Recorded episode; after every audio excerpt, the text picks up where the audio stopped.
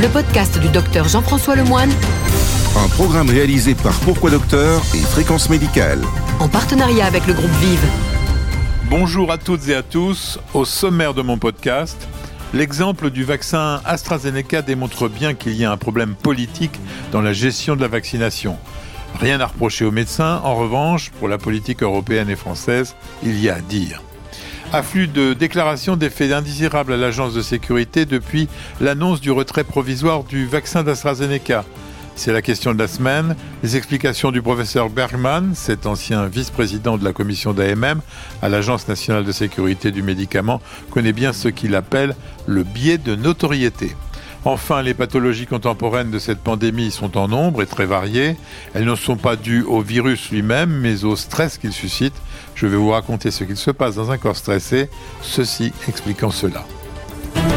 Chaque semaine, retrouvez toute l'actualité santé, En partenariat avec le groupe Vive. l'édito du docteur Jean-François Lemoine. Les dérapages stratégiques de la vaccination contre la Covid ne commencent pas sur les paillasses des chercheurs, qui ont fait un travail remarquable, qui sera certainement salué par un prix Nobel collectif, mais dans le bureau d'Ursula von der Leyen, première femme à prendre les rênes de la Commission européenne. L'aboutissement d'un long parcours pour cette ancienne ministre allemande, biberonnée à l'idée européenne et qui avait la ferme intention d'axer son mandat autour d'un grand chantier, la lutte contre le réchauffement climatique, engagé à travers le pacte vert pour l'Europe. Mais le virus a tout foutu en l'air et les grandes qualités de militante de l'écologie de la dame ne l'avaient pas armée pour la tâche cruciale que lui ont confiée les États, négocier avec les laboratoires le prix des vaccins pour l'Europe unie. Et c'est là qu'un stage en grande distribution, ou même avec Béchir, le vendeur de primeurs du marché que je fréquente tous les samedis matins, lui aurait mieux servi que toutes les écoles d'administration. Béchir prend l'exemple des asperges. Je lui fais remarquer qu'elles sont hors de prix. Il me répond Tout le monde sait que je propose les meilleurs produits toute l'année, alors peu importe leur prix, c'est fondamental qu'elles soient sur mon étal. Eh bien, c'est la même chose pour les vaccins. Il nous les fallait. Devant l'urgence vitale, Ursula devait assurer 600 millions de doses en urgence. Peu importait le prix qui pouvait peut-être discuter plus tard, mais une fois les doses assurées. Mais Ursula von der Leyen était toute fière, après sa négociation, d'avoir obtenu le prix le plus bas du marché. On connaît la suite. Les Israéliens qui ajoutent à un prix plus élevé un bonus scientifique en garantissant à Pfizer la plus grande étude de phase 4 jamais tentée. Conséquence, le pays va bientôt être vacciné presque en totalité. Ou encore, on peut s'inspirer du pragmatisme américain. How much pour les 800 millions de doses? C'est en effet la commande qu'ils ont passée dès les premiers jours.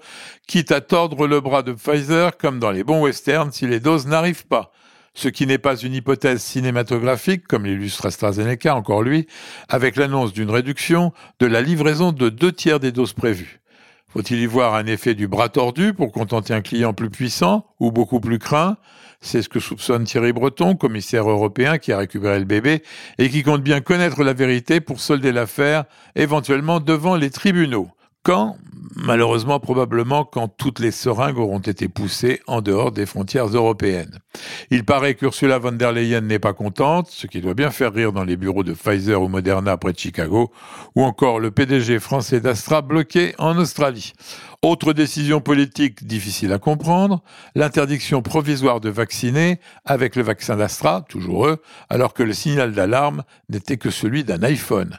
Les scientifiques n'ont pas réagi avec un raisonnement imparable sur les risques d'appliquer dangereusement le principe de précaution. Notre président n'a pas voulu se singulariser comme l'ont fait courageusement les Belges en suivant les Allemands de quelques heures. Encore le principe de précaution, mais cette fois-ci politique, pensant que les conséquences seraient moins importantes en suivant les grands. Comme à l'école, c'est pas moi monsieur, c'est le moine qui m'a dit de le faire. Conséquence des jours de vaccination perdus, l'addition est de près de 400 morts par Covid quotidien, mais surtout des médecins et pharmaciens en proie aux doutes de leur patientèle. Rappelons que ces professions de santé sont un média très puissant, puisqu'elles touchent plus de 5 millions de Français chaque jour, en situation captive, on écoute religieusement son médecin ou son pharmacien, et dont on connaît le pouvoir de persuasion ce que comprennent rarement les communicants politiques. Ce média fait pourtant souvent le résultat des élections. Cette fois encore, on attend une communication spécifique, pourquoi pas directement de notre président sur les réseaux professionnels puissants, on l'accueillera volontiers, pour effet immédiat et urgent. Chaque semaine, trois podcasts santé. En partenariat avec le groupe Vive. La question du docteur Jean-François Lemoine. J'ai posé la question du jour au professeur Jean-François Bergman. Pourquoi y a-t-il un afflux d'effets indésirables signalés depuis que le vaccin d'AstraZeneca a été retiré momentanément? C'est ce que vous appelez, je crois, un biais de notoriété. Ce biais de notoriété, c'est bien connu. Hein. Dès lors qu'on en parle beaucoup, surtout pour un vaccin qui était déjà un petit peu euh, mal vu, eh bien, on s'observe plus, on déclare des choses qu'on n'aurait pas déclarées euh, dans d'autres situations, et ça a fait un effet boucle de neige. Euh, c'est bien connu et ça va rendre beaucoup plus difficile l'analyse de la vraie fréquence des thromboses, par exemple, par rapport à celle qu'on observait avec les autres vaccins. Faut dire que la période aussi est très anxiogène.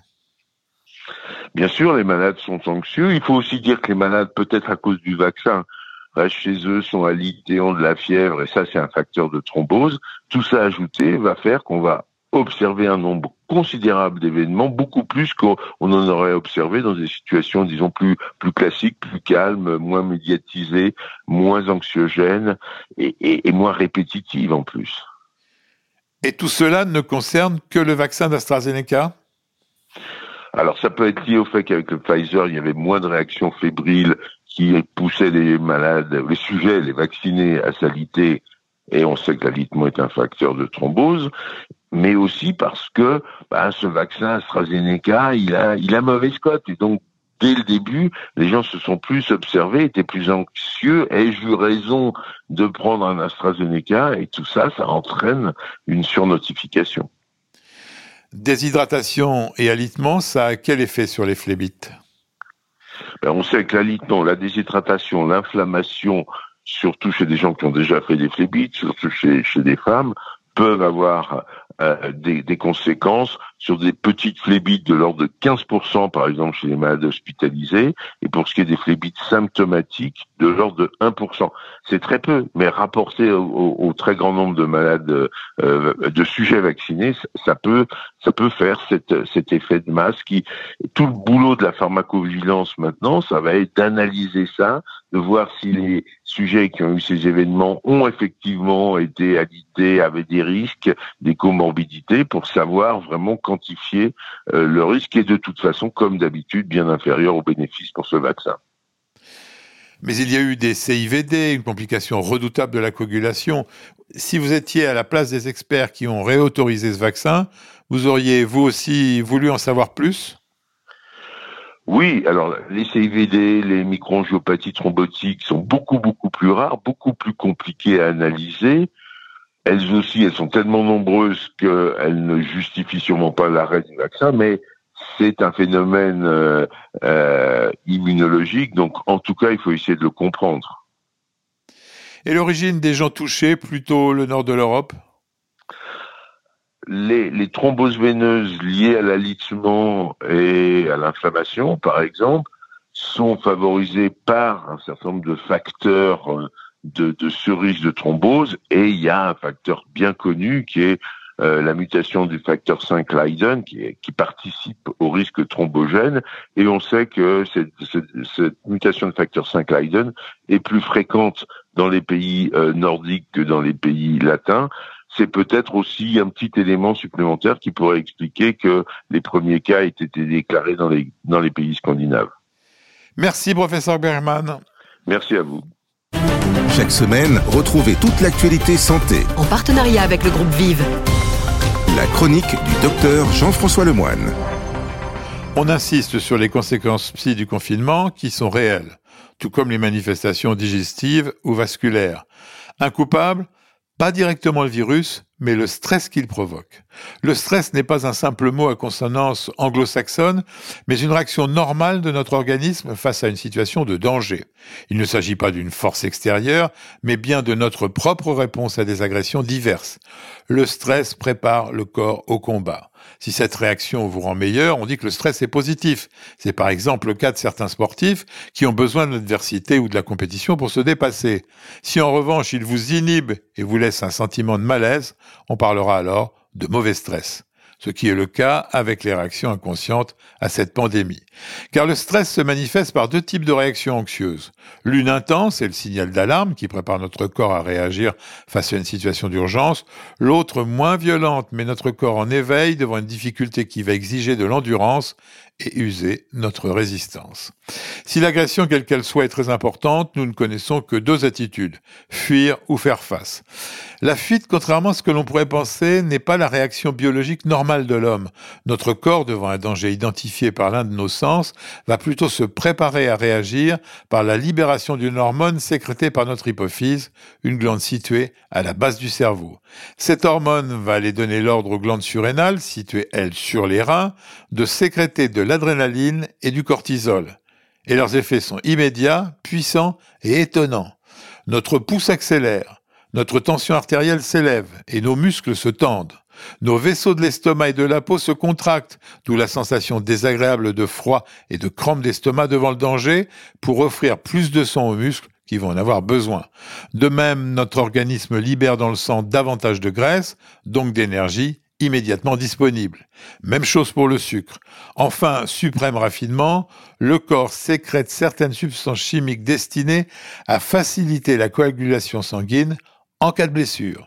Le système nerveux lui aussi se met en branle, les pupilles se dilatent pour mieux voir, les muscles du visage se contractent pour faire peur, la transpiration se déclenche pour abaisser la température du corps, la respiration s'accélère pour apporter l'énergie oxygène au sang. Tout cela Inconsciemment, nous sommes alors prêts à combattre ou à fuir. Mais ce qui était bon dans les cavernes de la préhistoire l'est beaucoup moins dans un appartement, d'où les conséquences délétères à toutes ces réactions sur nos organismes confinés. Chaque semaine, trois podcasts santé. En partenariat avec le groupe Vive. Le journal du docteur Jean-François Lemoine. Ainsi se termine ce podcast, le plus sincère et véridique possible. On se retrouve la semaine prochaine. En attendant, portez-vous bien le podcast du docteur Jean-François Lemoine. Un podcast produit par Pourquoi Docteur et Fréquence Médicale.